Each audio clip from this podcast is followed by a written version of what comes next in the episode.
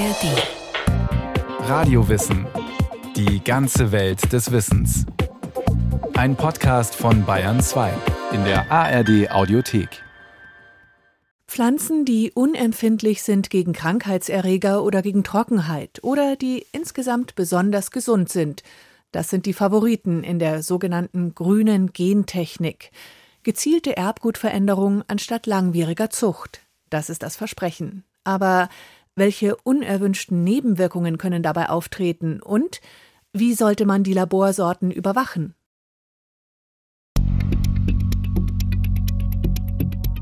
Maßgeschneiderte Pflanzen innerhalb kurzer Zeit. Das soll möglich werden mit einem Werkzeug namens CRISPR-Cas, auch Genschere genannt. Damit wehren sich Bakterien gegen Viren, erklärt Dr. Ralf Wilhelm. Er leitet das Institut für die Sicherheit biotechnologischer Verfahren bei Pflanzen am Julius-Kühn-Institut, dem Bundesforschungsinstitut für Kulturpflanzen in Quedlinburg. Im Prinzip ist das CRISPR-Cas-System ein Immunsystem der Bakterien, das daraus besteht, einen Lotsen zu haben, der diese Vireninformationen, Erbinformationen der Viren erkennen kann und dann eben diese Genschere an diese Erbinformationen bringt und die Genschere, das Cas-Enzym, das schneidet dann dieses Gen durch.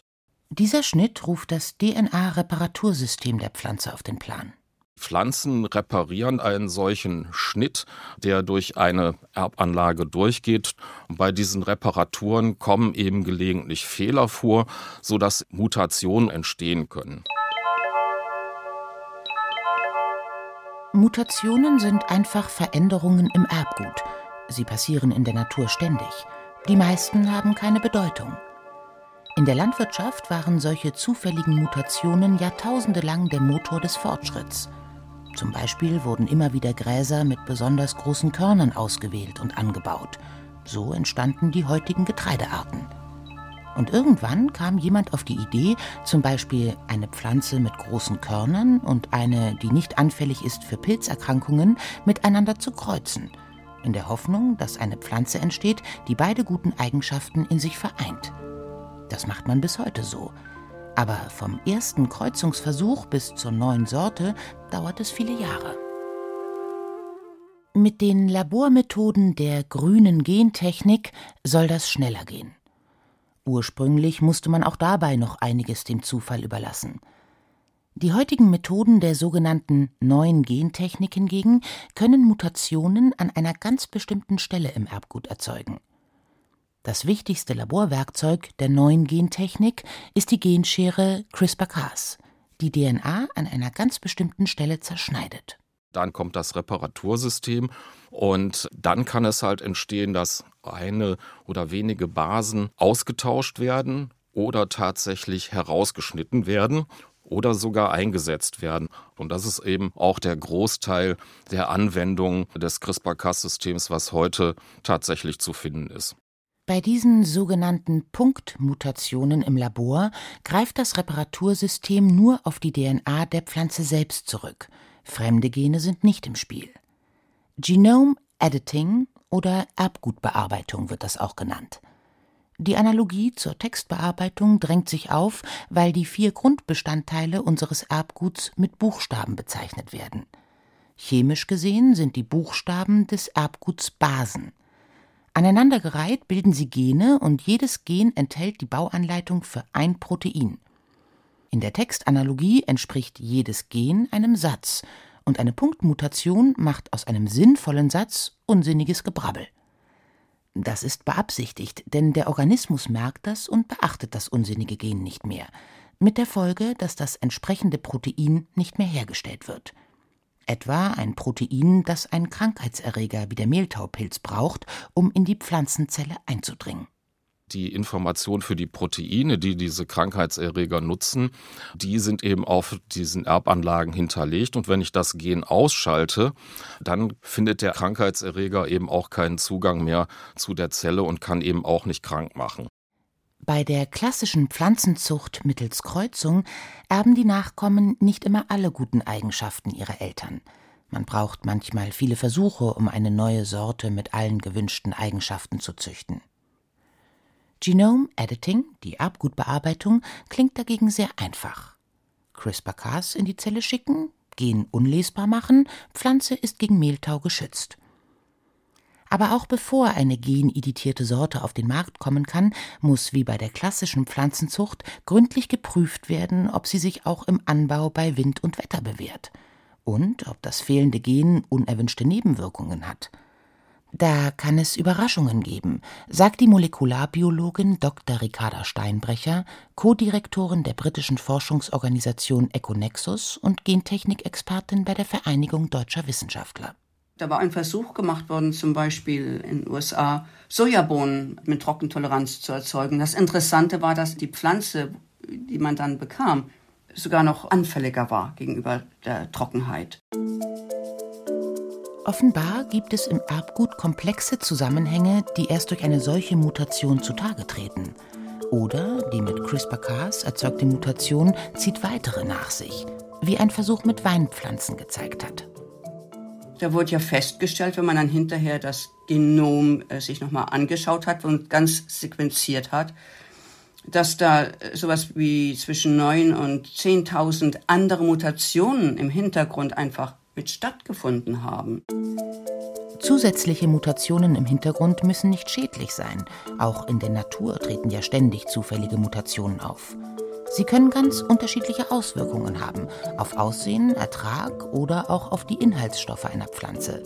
All das gilt es zu prüfen. Dass da meistens viel Sorgfalt mit einhergeht bei der Herstellung von Nahrungspflanzen, ja, das will ich hier gar nicht in Frage stellen sondern im Grunde genommen will ich damit sagen, dass uns viel Wissen noch fehlt, aber wir häufig so tun, als wüssten wir, wie man alles macht und was man alles tun kann, nur weil wir wissen, wie man mit DNA umgehen kann, weil wir wissen, wie wir es wo schneiden können, gell? Oder weil wir vielleicht lesen können, wie die Buchstaben aneinander laufen. Mit Punktmutationen lässt sich einiges bewirken. Toleranz gegen Pilzkrankheiten, Trockenheit oder andere Stressfaktoren. Oder bei Sojabohnen eine veränderte Fettsäurezusammensetzung, damit sie gesünder sind.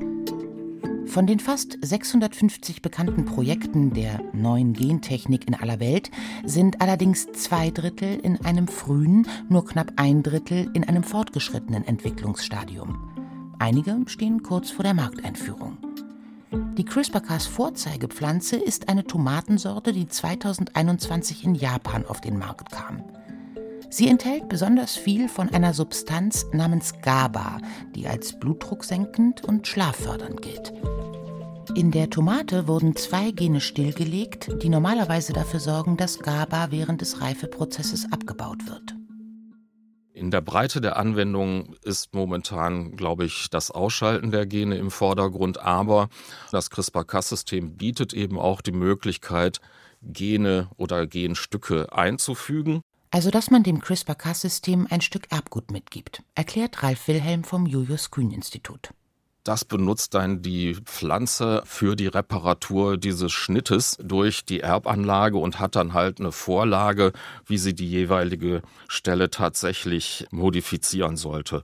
Es gibt einige Versuche dazu bei der Trockentoleranz vom Mais oder eben beispielsweise auch eine Herbizidtoleranz, die beim Maniok bei Cassava auf diese Art und Weise übertragen worden ist. Das genetische Reparaturmaterial kann von einer wilden Verwandten der Nutzpflanze stammen. Ein Gen, das in tausenden Jahren Pflanzenzucht irgendwann verloren ging.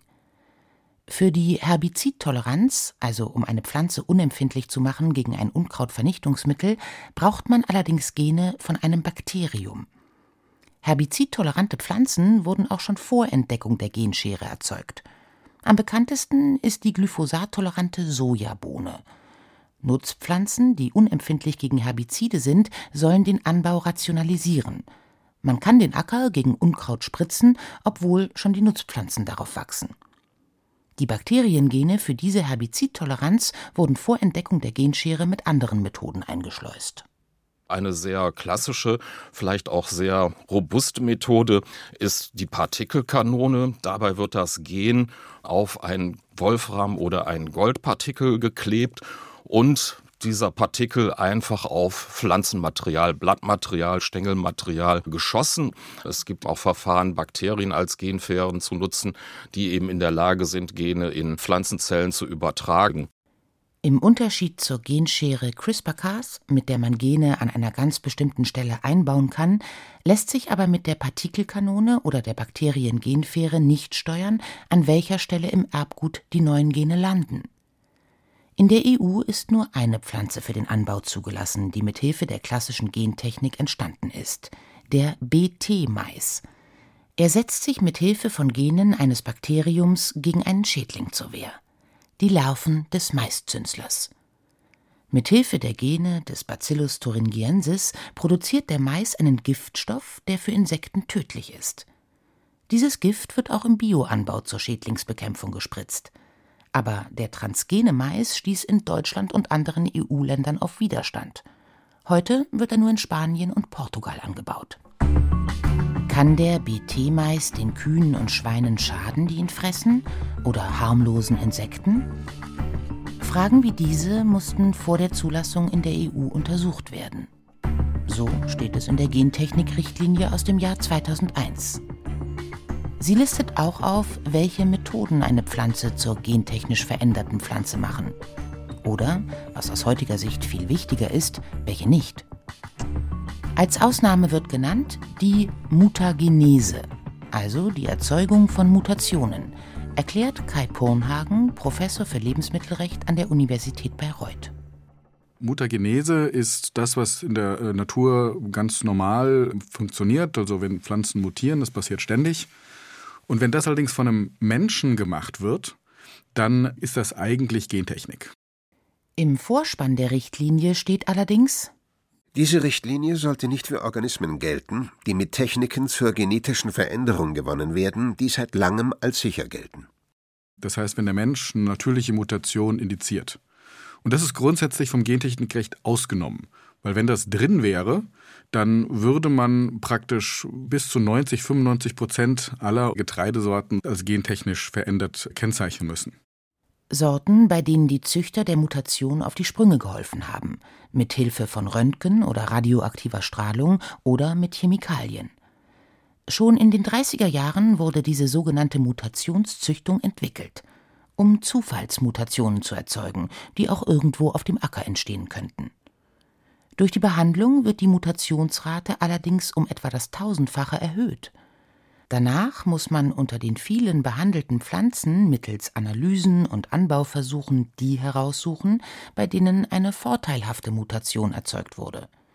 Auf diese Weise entstanden außer fast allen heutigen Getreidesorten auch etliche Obst- und Gemüsesorten. Im Jahr 2018 musste der Europäische Gerichtshof, der EuGH, entscheiden, ob für Punktmutationen, die mittels neuer Gentechnik erzeugt werden, dieselbe Ausnahmeregelung gelten soll wie für Mutationen mittels Strahlung oder Chemikalien. In der Richtlinie steht dazu nichts, denn im Jahr 2001, als sie in Kraft trat, gab es die neue Gentechnik noch nicht. Und da hat der EuGH gesagt, alles was neu ist, was wir nicht als sicher kennen, das muss einer Risikoprüfung unterzogen werden. Anders als die altbekannte Methode der Mutationszucht. Ricarda Steinbrecher hält diese Unterscheidung für richtig. Pflanzen oder alle Lebewesen haben bestimmte Gene, die sie besonders schützen. Mit der Genomeditierung können auch Sachen erreicht werden, die können durch andere Verfahren wie Mutationszüchtung oder klassische Züchtung nicht erreicht werden.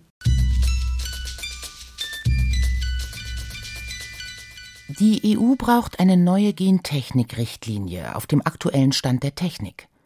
Einige Länder haben solche Gesetze schon. Die zentrale Frage ist, nach welchen Kriterien wird entschieden, ob eine neue Sorte einer speziellen Sicherheitsprüfung unterzogen werden muss? In der EU-Richtlinie von 2001 ist ausschlaggebend, ob sie mit einer bestimmten Technologie erzeugt wurde. Eine andere Möglichkeit ist, vom Produkt auszugehen, also der Pflanze, erklärt Kai Pornhagen. Und da gibt es die Möglichkeit, dass man die Produkte einzeln der Behörde vorstellt und sagt, naja, liebe Behörde, guck dir das Produkt an, meinst du, das ist jetzt besonders gefährlich oder nicht? So ist es in den USA und in Argentinien geregelt. Ja, eine Möglichkeit ist, dass man sagt, naja, wenn das Endprodukt eigentlich das ist, was andere Produkte vergleichbar ist, die schon auf dem Markt sind, dann können wir hier eigentlich auch von einer gewissen Sicherheit ausgehen, jetzt unabhängig von der Technologie und deswegen dürfen die auch auf den Markt kommen. Das gilt in Kanada. Auch eine nicht genetisch veränderte Sorte, die möglicherweise problematische Eigenschaften hat, müsste dort speziell auf Risiken geprüft werden. Würde man stattdessen festlegen, dass alle Sorten, die mittels CRISPR-Cas entstehen, speziell geprüft werden müssen, gäbe es ein Problem, sagt Ralf Wilhelm weil das CRISPR-Cas-System darauf aufbaut, dass auf der einen Seite die Erbanlage durchgeschnitten wird und auf der anderen Seite dann das Reparatursystem der Pflanzenzelle an dieser Stelle repariert und eine Veränderung mit einer gewissen Wahrscheinlichkeit einbaut. Und das passiert eben durch Sonneneinstrahlung und dergleichen tagtäglich oder man hat es in der Pflanzenzüchtung eben durch radioaktive Bestrahlung oder durch Chemikalienzusatz verursacht, dass solche Mutationen vorkommen. Und die Mutation oder das, was die Pflanzenreparatur daraus macht, das kann man halt nicht mehr voneinander unterscheiden. Ein Indiz für die Erbgutbearbeitung mittels Genschere kann eine zweite Mutation sein, die gleichzeitig mit der künstlich erzeugten Punktmutation entstanden ist und stets mitvererbt wird. Aber die muss man kennen. Man bräuchte also Datenbanken, in denen die entsprechenden DNA-Sequenzen als Erkennungsmerkmal für eine erbgutbearbeitete Sorte aufgelistet sind. Allerdings wäre es kaum möglich, alle diese Sorten weltweit zu 100 Prozent zu erfassen. Das Land, in dem nach den USA an den meisten Projekten der neuen Gentechnik gearbeitet wird, ist China. Zwar berichten chinesische Labore über ihre Forschung, aber wenn dort eine neue Sorte auf den Markt kommt, weiß man nicht immer, ob sie mittels Gentechnik entstanden ist. Und es könnte auch in einem Land mittels Genschere gezüchtet werden, in dem Erbgut bearbeitete Sorten keiner Behörde vorgelegt werden müssen. In dem Fall wüsste man gar nicht, wie eine neue Sorte entstanden ist. Die Technik ist da. Sie wird angewendet. Die mittels neuer Gentechnik erzeugten Sorten werden früher oder später auf den Äckern wachsen. Wenn nicht in Europa, dann in vielen anderen Ländern. Mit oder ohne die Information, wie sie entstanden sind. Und die Körner oder Früchte dieser Pflanzen werden dann weltweit gehandelt. Welche Eigenschaften könnten diese Pflanzen haben? Woran wird gearbeitet? Ein weltweiter Überblick zeigt, an erster Stelle steht Stresstoleranz. Da denkt man vielleicht an Pflanzen, die auch bei Dürre nicht vertrocknen, also für den Klimawandel gewappnet sind. Die Regulation der Klimatoleranz ist kompliziert, ist auch, sagen wir mal, die größere Herausforderung. Ich denke, zunächst mal sehr naheliegend sind Krankheitsresistenzen, weil das eben unter Umständen einzelne Gene sind, die man verändern muss, die man relativ gut identifizieren kann. Sagt Ralf Wilhelm. Leiter des Instituts für die Sicherheit biotechnologischer Verfahren am Julius-Kühn-Institut, dem Bundesforschungsinstitut für Kulturpflanzen. An zweiter Stelle der Eigenschaften, an denen gearbeitet wird, stehen die Inhaltsstoffe von Pflanzen, wie Sojabohnen mit veränderter Fettsäurezusammensetzung. An dritter Stelle der Projekte weltweit folgen mit einigem Abstand Pflanzen, die höhere Erträge liefern, wobei stresstolerante Pflanzen natürlich auch höhere Erträge liefern als weniger robuste Sorten. Und das ist ja auch das Ziel, das häufig mit einer Sicherung der Ernährung für die wachsende Weltbevölkerung und mit dem Klimawandel begründet wird. Die Gentechnik kritische Molekularbiologin Ricarda Steinbrecher weist auf mögliche Nebenwirkungen solcher Pflanzen hin. Wir leben jetzt in Zeiten, wo wirklich ziemlich viel Stress auf äh, die Umwelt zukommt ob das nun Hitze ist, ob es Trockenheit ist, ob es Kälte ist oder manchmal Salzgehalt ist. Das heißt, eine Pflanze, die da eine Resistenz hat, ist ja automatisch besser dran. Das heißt, es kann sein, dass wir dadurch invasive Arten ins Land streuen damit. Besonders dann, wenn die Ackerpflanzen auskreuzen können. Wenn sie also das Gen, das sie so robust macht, weitergeben an eine verwandte Wildpflanze. So ein Gen verschafft Pflanzen einen Konkurrenzvorteil. Sie können sich ausbreiten. Zum Beispiel, weil sie auch bei Dürre nicht vertrocknen. Falls es sich um ein Gen handelt, das die Pflanze gegen Krankheiten wappnet, so tritt sie in eine Art Wettbewerb mit dem Krankheitserreger, der es irgendwann, dank einer zufälligen Mutation, doch schaffen kann, die Hürde zu überwinden. Dann sind die Pflanzen wieder schutzlos.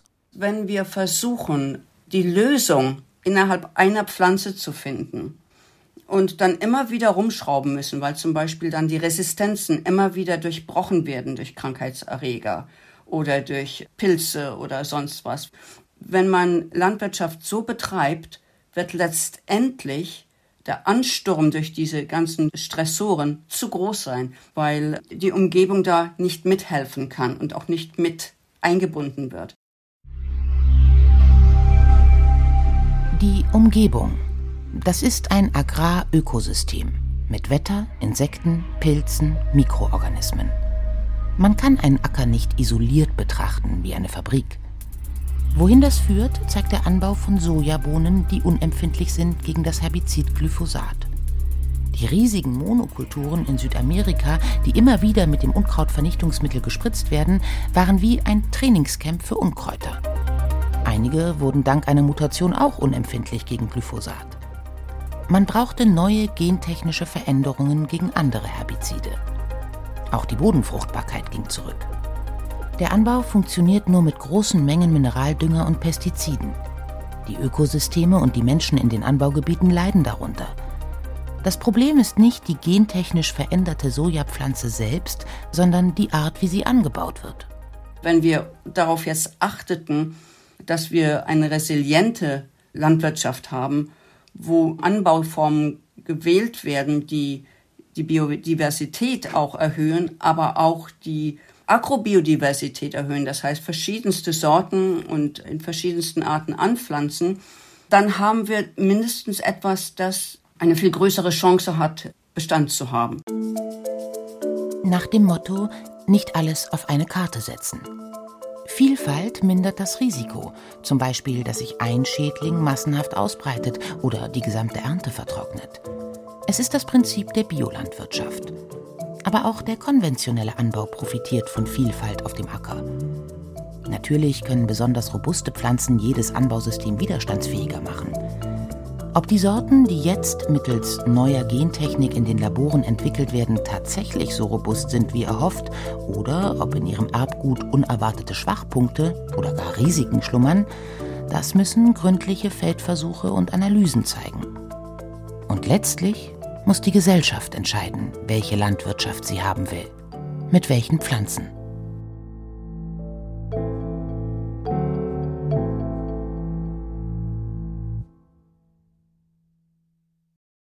Renate L. über Chancen und Risiken der grünen Gentechnik. Falls Sie an einem Überblick über die weltweite Entwicklung interessiert sind, dazu finden Sie in den Show Notes einen interessanten Link. Und ein anderes, viel diskutiertes Agrarthema finden Sie auch bei Radio Wissen, nämlich die Folge Soja, Fluch und Segen einer Bohne in der ARD Audiothek und überall, wo es Podcasts gibt.